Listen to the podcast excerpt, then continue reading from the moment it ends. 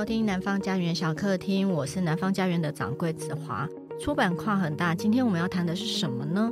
那本集的关键字叫延展。那延展呢，是延伸、伸展的意思。那今天特别邀请客座南方家园小客厅的两位来宾，个别任职于两种不同领域的纸本杂志。那我们走过了网络崛起、数位化的时代，乃至于社群乱舞等诸多考验，依然存活下来，而且活得。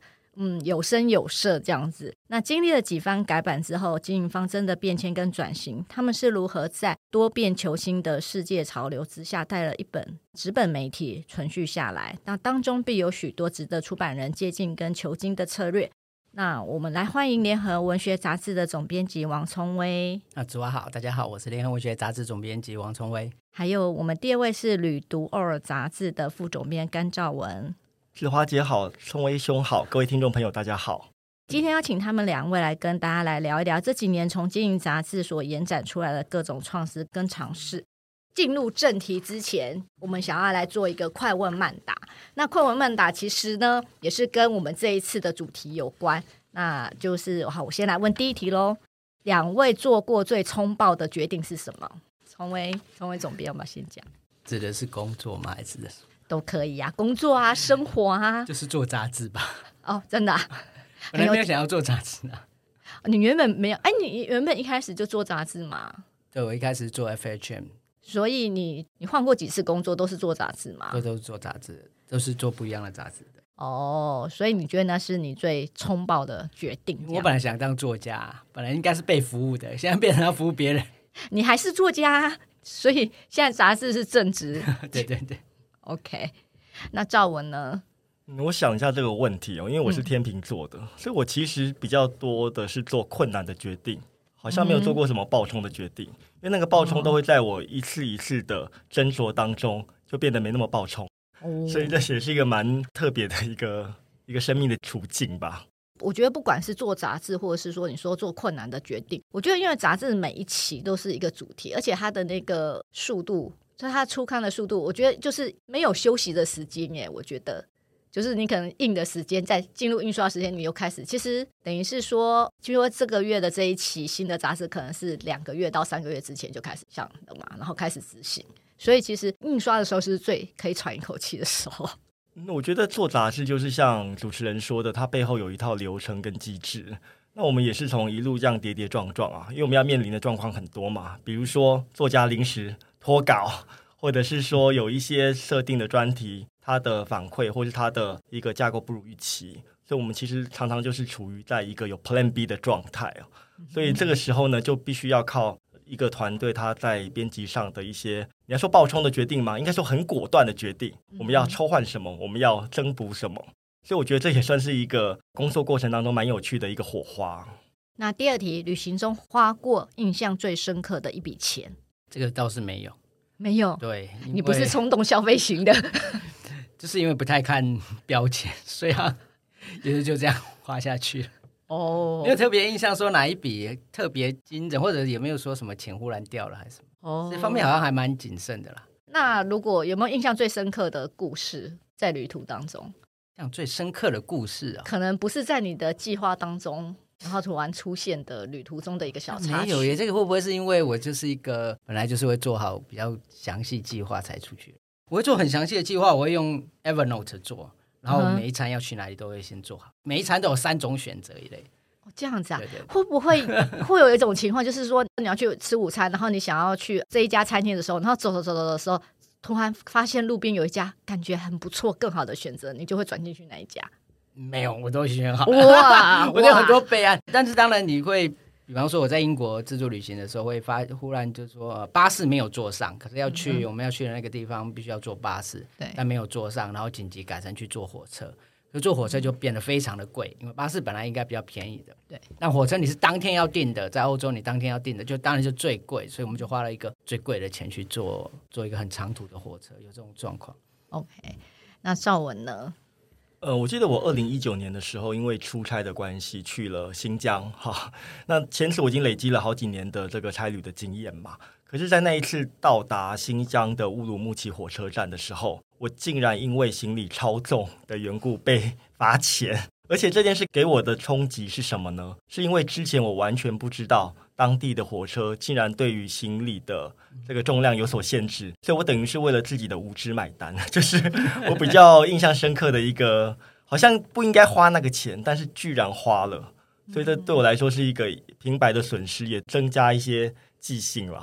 哦，所以我还第一次听到说火车的行李是有限重，是不是？嗯、对啊，一般是飞机才会。那是很新的火车吗？它其实是一般的。我后来有去这个锲而不舍的去追问，他就说，其实全中国各地都是一样，都应该要罚，只是在新疆他们抓的特别的严，所以其实这个规则一直存在，就看他要不要发挥这样子。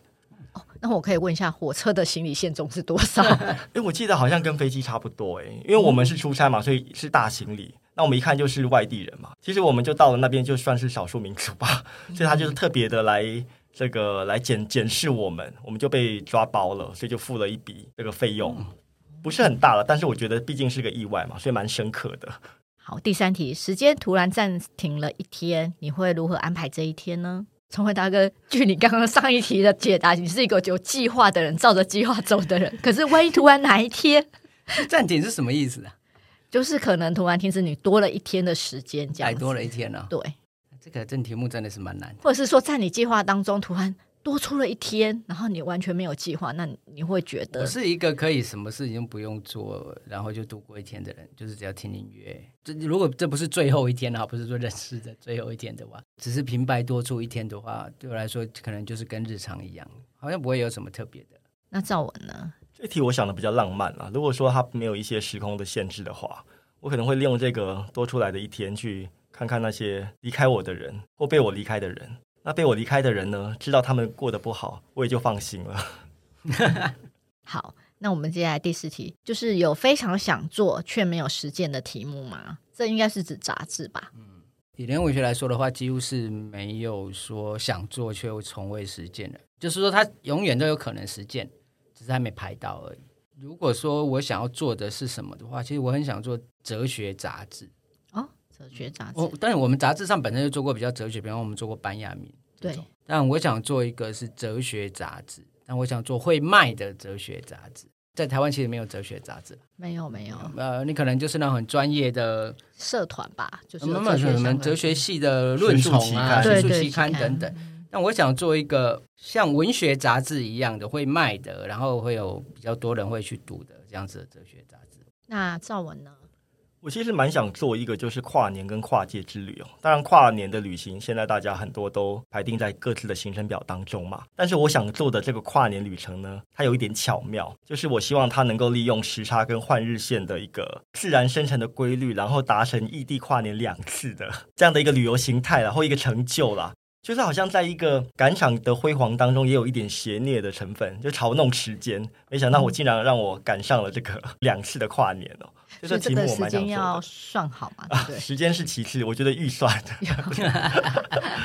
所以这是我一直很想做，但是还没有实践的题目，希望将来有机会可以来尝试看看。过两次耶诞节可以。过两次耶诞节好像也可以哦，只要有经过换日线，对对对，过两次耶诞节。所以如果你想要体验那种那种怎么讲，时间重复的时间回旋的那种感受的话，也许可以规划一下。哎，可以耶，可以，这还蛮有趣的。那我们接下来下一题就是说，受到工作影响改变的生活习惯有吗？嗯，抽卷烟。呃，大学时候当然会抽烟，但是学会抽卷烟，然后再也没有回去抽一般的纸烟。是受工作影响，因为是在 FHM 工作的时候，我的主管就是抽卷烟的，就袁哲生，小说家袁哲生是抽卷烟的。然后我们就我啊，高一峰啊，还有几个同事就完全受他的影响，就从那个时候开始抽卷烟。所以经过二十几年的时间，我们都还是抽卷烟跟烟斗。我觉得这个是一个生活习惯，整个就改观，你比较不会再去抽一般的纸烟。那邵文呢？呃，我觉得我受到工作影响最深刻的就是在规划旅行的时候。变得像聪辉兄，可能聪辉兄本身就有这样自律的习惯，就是划定表格。那我是接触这份工作之后开始，连私人旅行都不能放手，所以家人跟我出去就觉得很 很厌烦，因为只要我排定了，我就要设法在那个时间点之内把这个点走完，所以就变成是一个非常有计划性的旅程。已经没有办法享受那种放空的生活了，就觉得说好像我没有把行程排满，我就没有玩到的这种感觉。哎，可是跟你走的人，他会不会觉得说我今天就是不想跟着你的行程走？所以啊，你看我都是常常是个人旅行嘛，就是这也算是另类的一个一个形态开发出来，就变成受到工作上，因为我们出差要非常的讲究效率跟这个时间，所以就变成是它也影响到我在规划自身旅行的一些习惯了。好，我们接下来下一题呢，就是跟两位，因为我们现在在录音的现场呢，我们准备一点点的酒。好，第六题叫做你遇见神，他说要让世界上只能剩下一种酒的种类，你会要求他留下什么呢？会醉的那一种就好了。会醉的，嗯，就不要喝太多才醉的那一种，就尽可能不要喝太多就会醉的，应该是酒精浓度越高对越。这是对啊，这应该是酒精浓度高的嘛。对，那酒精浓度高，然后又要好喝。嗯，我我觉得尽可能就是会醉的。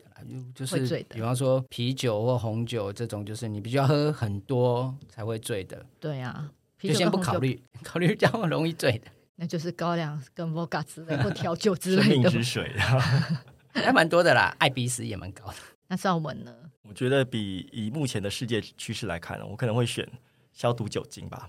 我想，我想以人类的这些智慧，这些酒后被发明出来指日可待啊！但是消毒酒精应该是目前最迫切需要保留的一个含酒精的内容。哎，不知道有没有人做过这个调查啊？就是有喝酒习惯的人比较不会确诊，是吗？哎。之前有人跟我说，抽烟人不太会。没有没有，我确诊过了，所以、啊、我在想说，是病毒攻进去，发现哦，这个肺不行，不值得攻击。对对对对，那我们第七题，你掉到了时间非线性的宇宙里，你认为那里的期刊会是以什么准则来发行？因为现在的期刊就是杂志发行，基本上都是还蛮规律的嘛。可是万一你掉到那个宇宙是可以不照着这个规律，你期望它是用什么准则来发？我觉得这题目太严苛了啊！就是说我掉到非线性的宇宙里面，还要做杂志，我的人生也实在太悲惨了。我可以不能做别的事情。另外一个是，呃，事实上现在的杂志并没有依照线性出版。现在，呃，台湾还是以季刊、月刊、双周刊这种规律在想。但国外有非常多的杂志，他会跟你说，我一年出十到十一期，或十到十三期，或八到十三期，事实上是不定期刊的。那这种状况已经非常多了，而且他们做出来的东西是几乎都是非常具有收藏价值的。因为杂志有一个特性，就是说，呃，如果你是月刊，它生命应该就是一个月；如果你是周刊，就是一周，这个才叫杂志。可是，当然现在也有很多观念是不一样的。那种所谓的我会出八到十刊，我并不承诺你什么时候一定要出，甚至我不承诺你我要出的刊数多少，甚至厚度多少。这种杂志其实已经很多了，比较。独立性的杂志，嗯哼哼，所以我觉得这个题目不太是，即使在现在就已经有很多的不一样，它准则可能就是依照你做得好才出这种准则，嗯，那他对读者的承诺当然是另外一件事情了，这跟我们过去对做杂志人对读者有一个固定出刊的承诺是一种是一种比较不一样的的做法。嗯，我也觉得就是像刚才宋文兄讲的，已经有很多的刊物，它并不是依照时间的。一个周期来做发行，那我觉得其实我这边提的答案也蛮接近国外的一些做法，就是说公众心灵的这种强受记的社会事件啊，或是有一些是以这种世代集体的烙印的那种记忆，它是以事件为一个核心去发想的一个刊物的内容。一讲到期刊的话，它必定要有一定的受众规模，嗯，所以它不是一个日记或是一本书的一个概念。所以，我希望它是跟集体的记忆或集体的一个印象是有所连接的。所以，我想，如果是一个非线性的宇宙的话呢，应该是可以用这样的方式来作为发行的准则啦。嗯哼，好，那我们下一题就是：你认为成长带来改变，还是改变使人成长？这个题目出现在这里，真的还蛮怪的。所以我们忽然之间变成一种心灵节目的感觉。我觉得应该就是彼此互相交叉的吧。嗯，不会是单一的啦，不会说成长带来改变或改变，我想应该是互相影响的。所以我对这个倒没有特别，因为这个太超过我的这个思考的范畴了，太过心灵层面了。OK，那赵文呢？我我觉得也是这样，是不是？但是我是一个负面的列表，就是成长不见得带来改变嘛，嗯、那改变也不见得使人成长嘛，所以这就是成语“墨守成规”跟这个重蹈覆辙的由来。不是有人说过，说你的年资三十年，但其实并不是，你只是一件事情做了三十年，你并不是有三十年的经验，你只是一件事情做了三十年，就重复做三十年。对，这样你就是你每天如果只是做一样的事情，你做了三十年的工作，你还是跟你等一年一样。所以那个你的时间成长了，但其实并没有任何改变。这样的改变，所以其实还是要有一些改变，才会有可能成长。对，嗯，那有人改变他就躺平了，很多人改变是这样，他改变之后他就。退缩了，然后就在家里也不出来，他就跨入舒适圈。对对对对对对对。我有好多朋友就是因为这样，就是家里很有钱呐、啊，他的改唯一的改变就是本来有工作变成没工作，然后就过着幸福的日子。哇，真的是童话的结尾，好羡慕啊！要这样子过也是很难的，必须要有一个前提在，对对？要天时地利哦。对，但是他就真的不用成长哦，你不用成长任何事情，但因为你你有钱，有些人有的会去创业啊，干嘛的？但我的朋友们他们。没有要创业，他也没有要干嘛，他就是一天过一天，可以很快乐。我的意思说很快乐这样。那就跟我有一次，我跟我同事谈到，我们就说，哎，如果哪一天中了乐透头奖，你要干嘛？我说啊，那我就有很多钱可以做我想，就是可以做出版啊，出我想出的书。他说，既然你有钱，干嘛还做出版？你的想法真的是太太认真了。真的，我我的话就是去咖啡店打工，然后客人如果是太奥客的话，我就拨到他身上，啊、就老子不干了。啊，对啊，然后每一天都任性而为，每一天都做这些事情，没错，每天都跟大家说老子不干了。所以你就知道我这种想法，就是离中乐透这件事情是非常的遥远的。这个不是有钱人的想法，对呀、啊，有钱人跟你想的不一样，跟你想的差太多了，真的。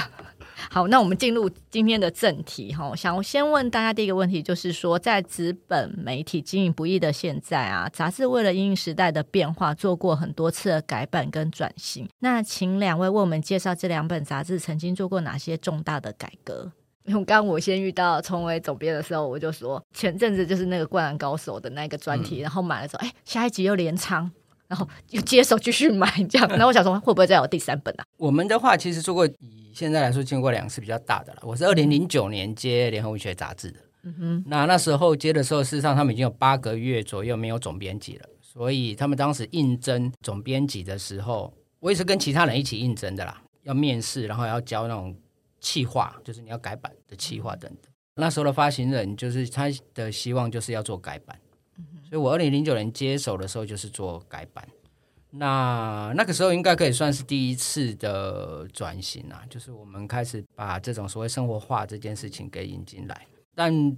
因为那时候的开本的限制跟也不能做全彩，所以虽然有做了一些努力，比方说引进比较有趣的题目啊，或者是比较大胆的这种编辑方式，可是还是变化有限。那一直要到二零一四年，我们做了最大型的改版，可能是联合文学有史以来最大型改版，就是变成全彩的，然后开本就一口气放大，放大成一般的正式靠时尚杂志啊这种刊物的商业性刊物的这种开本。那这个大概是我们两次做过的最重大的变革。那当然会，我们通常以我来说，以我自己的代表作来说，应该是要从二零一四年开始做了这种全彩大开本的改版之后，才让联合文学变成一个完全崭新的刊物了。就是说，你可以跟以前的不只是跟联合文学有所区别，而是跟所有的文学刊物全部拉开了距离。那二零一四年离现在也已经也很久了，现在都已经二零二三二零二三年。对，也八年九年，对，已经已经也蛮久了，所以非常多的读者其实是二零一四年之后的原生读者了。嗯哼，就是说他们其实根本不知道以前联合文学有小开本时代，绝大部分是黑白的时代的，大概就是影响了一批这样子的读者。嗯哼，我觉得你们也带动其他文学杂志想要，就是可能他。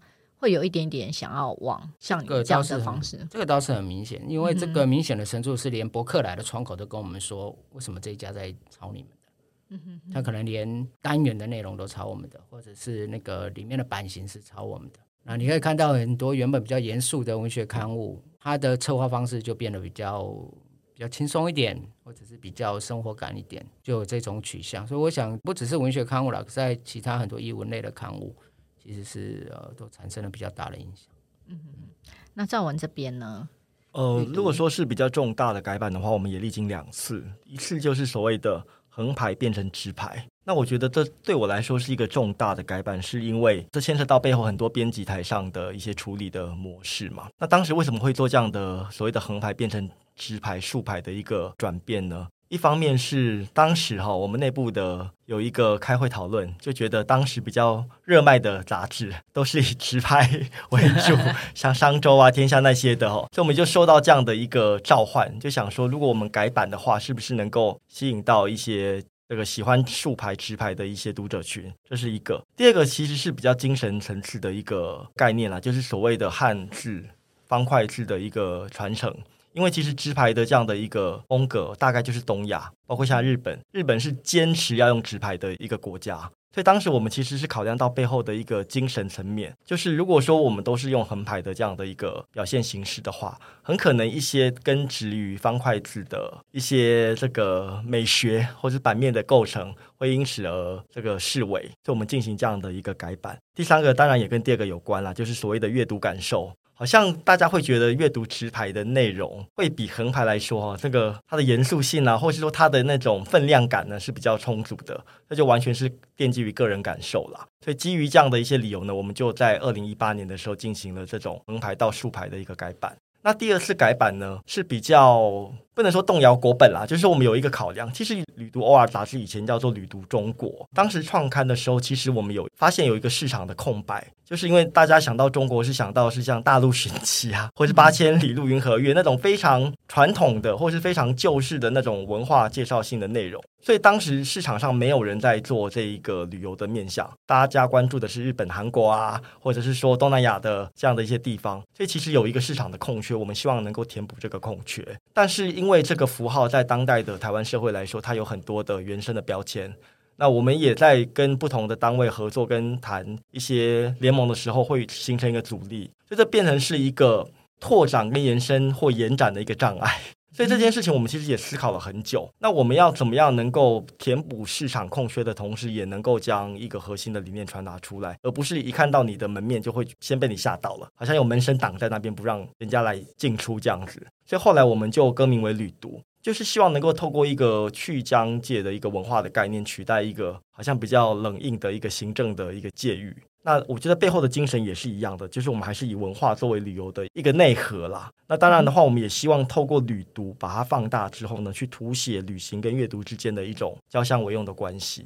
这其实背后一个是形式上，一个可能是精神层次上。那我觉得对刊物的影响都是蛮蛮大的，从内部看来是蛮大的一个变革哦。那我们接续刚刚我们的问题哈，像联合文学杂志，我们刚刚就是有聊到说两次的改版嘛，两次的转型。那想知道就是说，今年的主题都是往大众靠拢，像譬如说演绎者，或是电影跟动画，或者是编辑群的时代品味，或者是经营策略的考量。那在这个变化里头，如何掌握住文学杂志的本质？这样子。就是想要知道说如何维持既有的受众，然后也可以开拓一个新的呃市场之外呢，就是哎，它还是跟文学的杂志的一个本质，它还是可以把握住。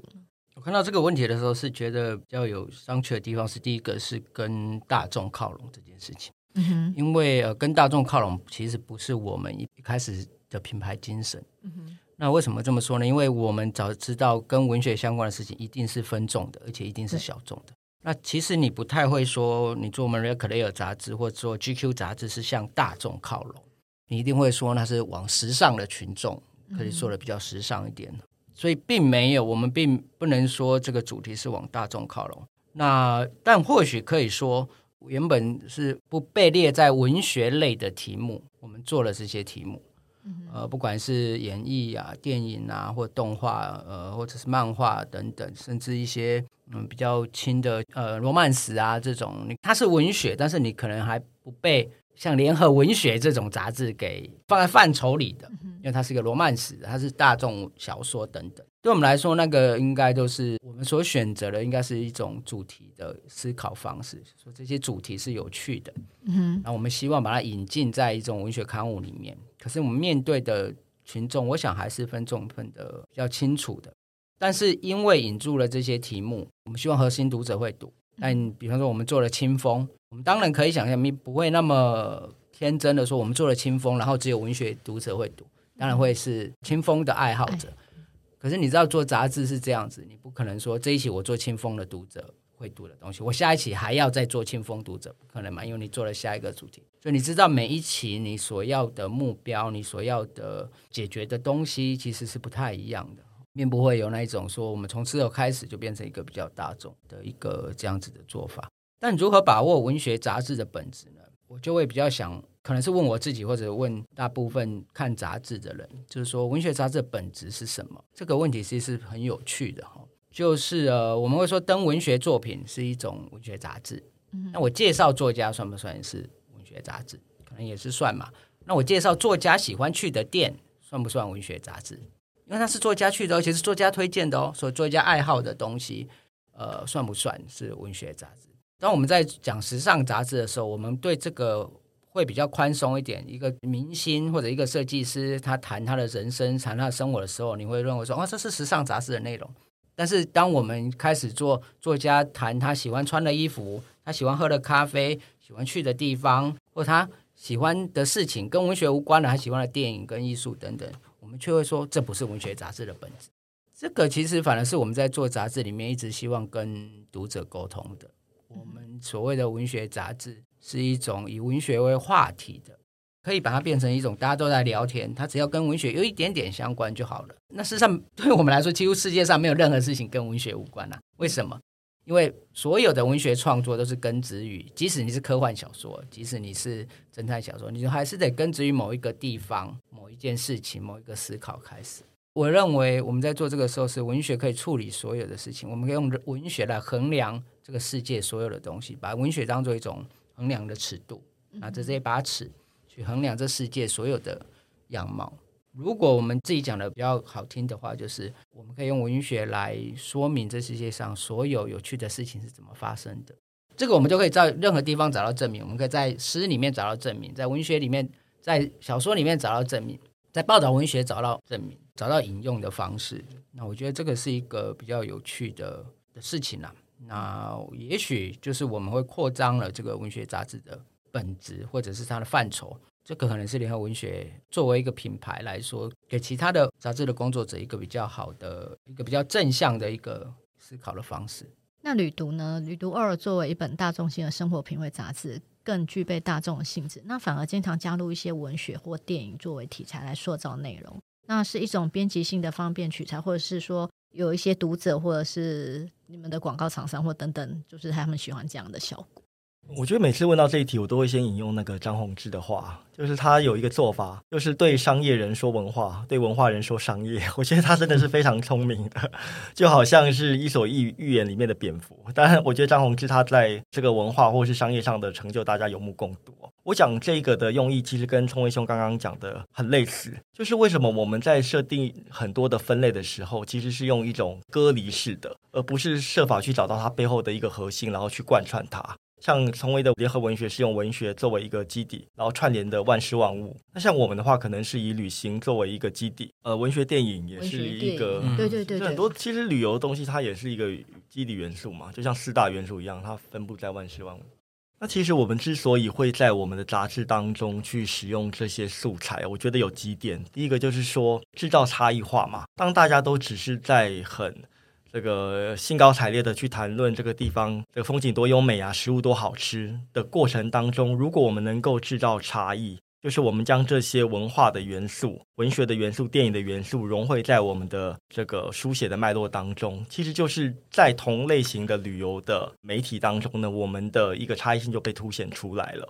这也是一个特色，就是现在的读者，特别是纸本的读者，他对于他阅读的内容是有所要求的，因为他必须要花钱去购置这样的一个一个内容嘛，所以他希望这个内容本身符合一定的水准跟高度，所以我们在适度的时间去融入这样的一些元素，对读者来说是他们乐于接受的，这是第一点。第二个呢，我觉得就是温故知新啦，就是说我们在使用这些素材的时候，并不是照本宣科的去搬弄它，而是我们设法将这些文学或电影的元素跟当代的议题，或是我们要处理的封面故事进行结合，然后激荡出一种阅读上的新感觉。那对我来讲，这个电影或这本书，不管出版了多久，只要受众没有接触过，就是新的。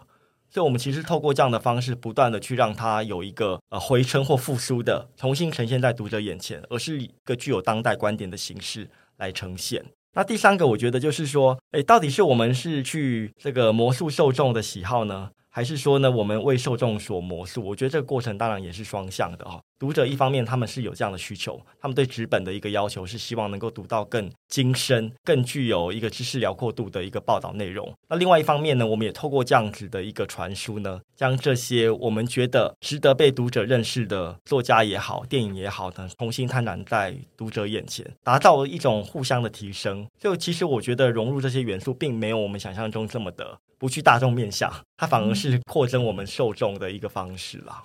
那我们刚刚聊的就是从杂志本身出发的，就是关于就是内容还有主题啊的方面。那我现在想要问两位，就是关于周边的部分。联合文学杂志近年开始有做一些周边商品，那这边商品的开发基于哪些想法跟考量？你们推出的周边其实大家都蛮眼睛一亮的。那这些效益对于推动杂志是否有就是有一些预期的效果，或是会会有带动一些新的读者再进来？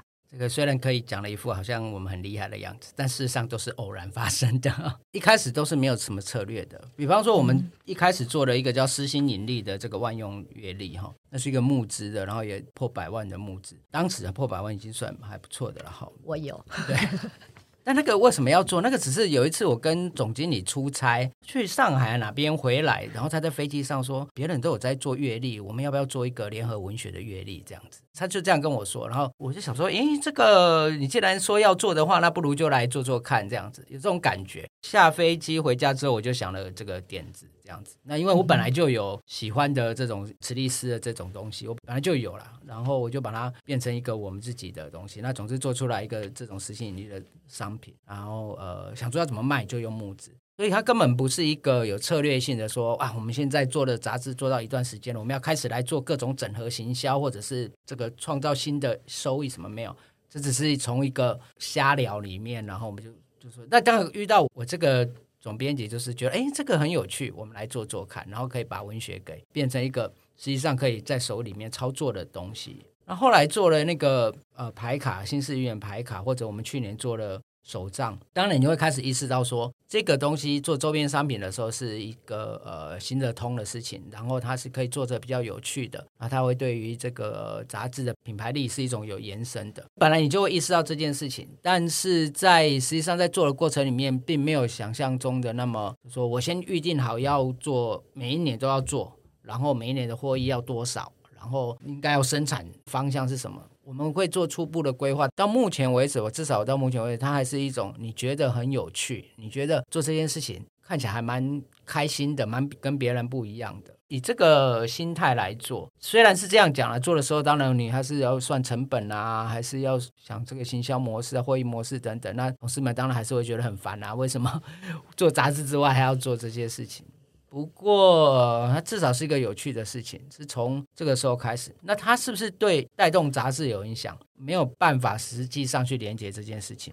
嗯。那以我们自己的呃观察，并不是真的经过很很细的分析了哈。你可以知道说，会购买这些商品的人，可以判断他是对于我们的品牌这件事情是比较有忠诚度的，或者他至少比较肯定文学刊物或文学媒体是可以做这样事情的。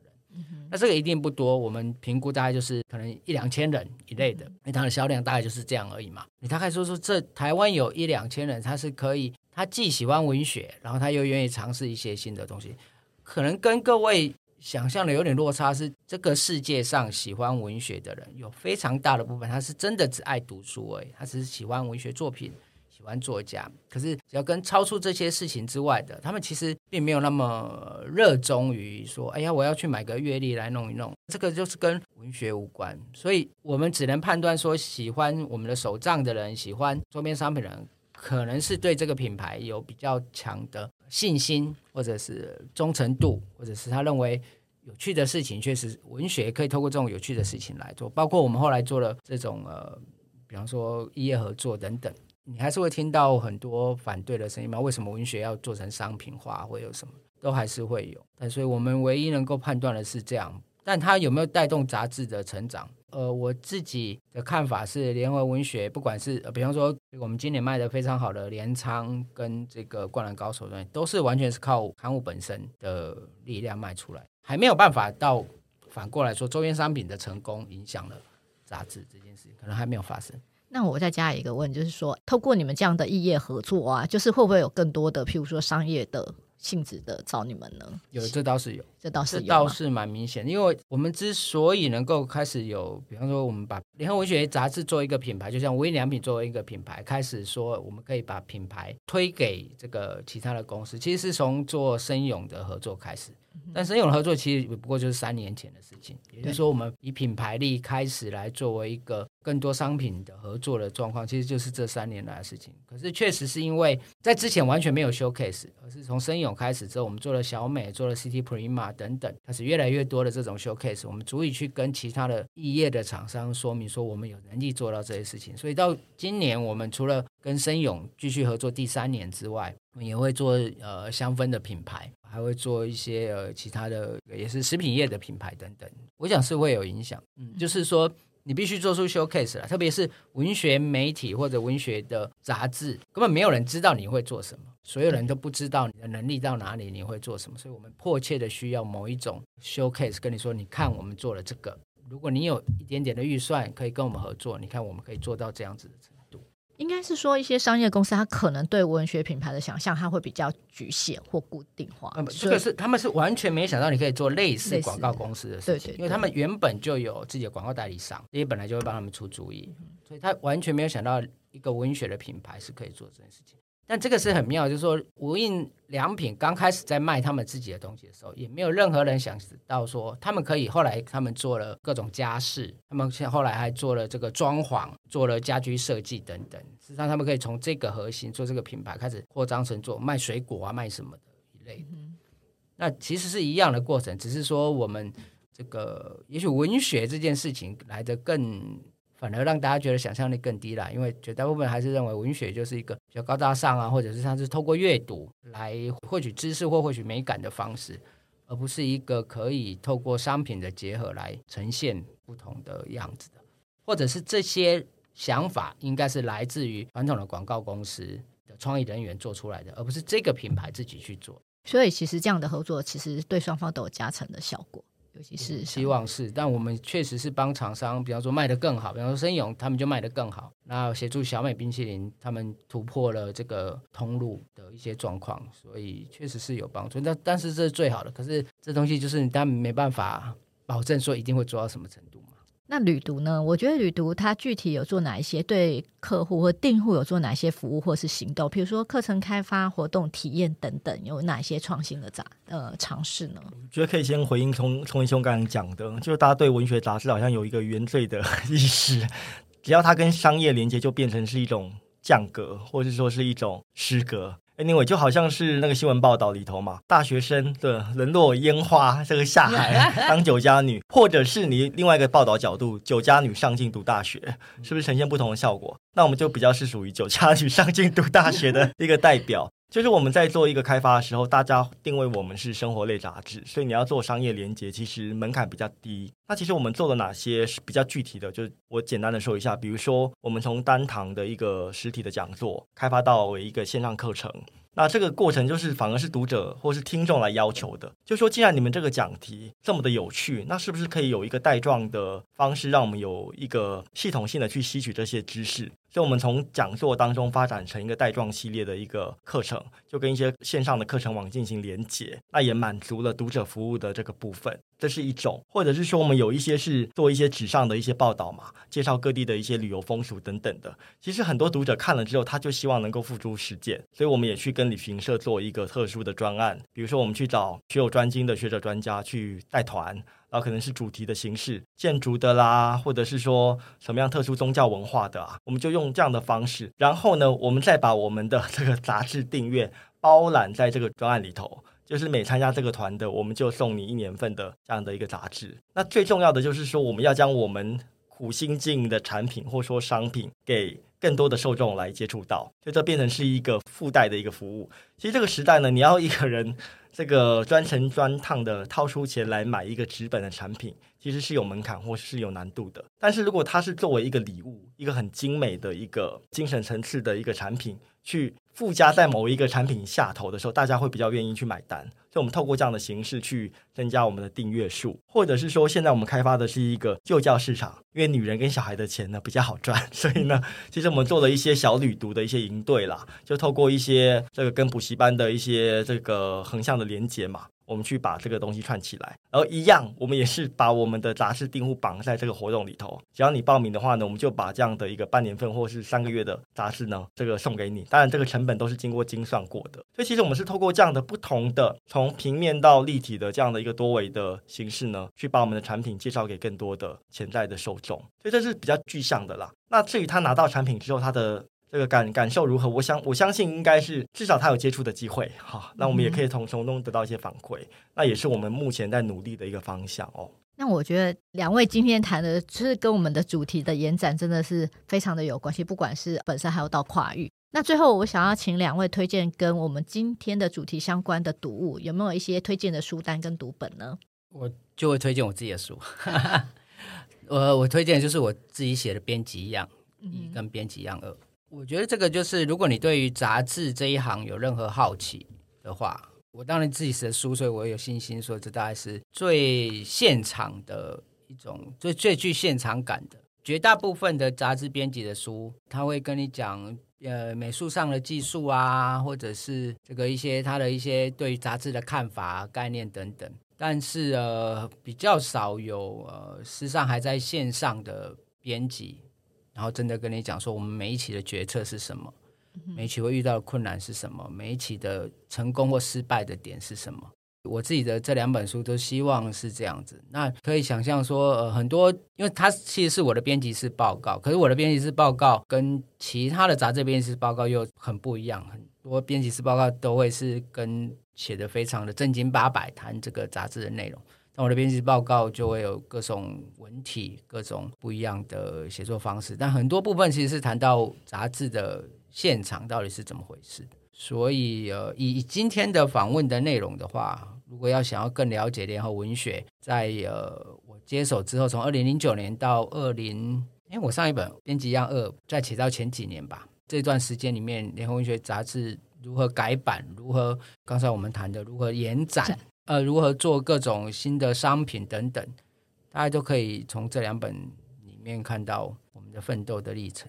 所以这两本其实是今天非常这个主题之外，大家听不过瘾的话，就是延伸阅读可以去找这两本来看。对，编辑一样。如果以连文来说的话，我也想是这两本。那因为我自己是总编辑，所以我在里面有提到一些呃，可能你如果身为一个杂志编辑的。主管要如何做判断，如何做决策等等，可能也会对于如果你想要当编辑的从业人员的话，可能会有会有所帮助。那邵文呢？嗯，我推荐两本呢。从精神层面的话，一个是段义孚的《逃避主义：从恐惧到创造》，我觉得它里面讲的道理也蛮浅显的哦。就像人类为了要逃避、要躲雨啊，所以我们发明了凉亭啊，发明了雨伞。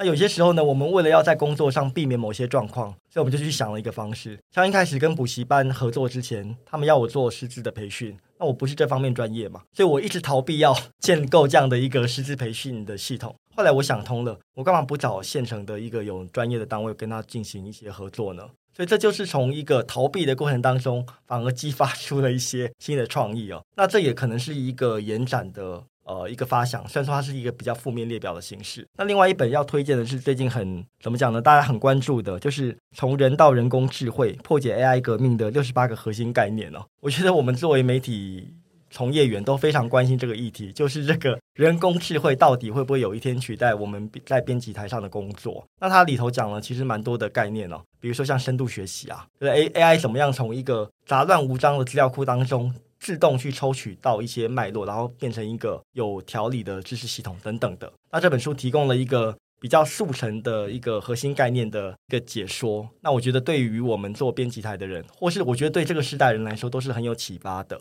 就是你的工作到底会不会被这样的一个人工智能所取代呢？我相信这是我们下一个阶段要面临的问题啦。我们这这代的媒体人也是蛮这个波澜起伏嘛，因为社群时代，然后各式各样的冲击。都把我们从纸本的一个领域当中不断的往外推。那我觉得编辑最重要就是要走出编辑台，然后去发展新的技能。那我觉得不管是联合文学或像旅读，我们都是朝这个方向去做努力。那也希望说这样的一个经验可以分享给大家了。今天非常谢谢两位。嗯，我看过一个专访，那时候其实崇文总编有说过，他说希望联合文学能做一个样本，告诉大家说，我们的杂志主力不仅是编辑，也可以是设计师，也是一个企划人。那我相信在今天这一集的聊天当中，我们就可以发现说，哎，其实这句话完全符合，就是联合文学里头的所有的人员们在做的事情。那其实要让大家知道说，其实文学没有大家想的这么的狭隘。那呃，透过各种异业的合作的可能，在你们两位的手上，就是碰撞出更多新的火花。非常感谢两位今天来做客南方家园小客厅。南方家园小客厅固定每周四更新最新讯息，请见南方家园脸书跟 IG。如果有任何想法，欢迎留言讨论。我们下期见，拜拜，拜拜，谢谢两位，谢谢。谢谢谢谢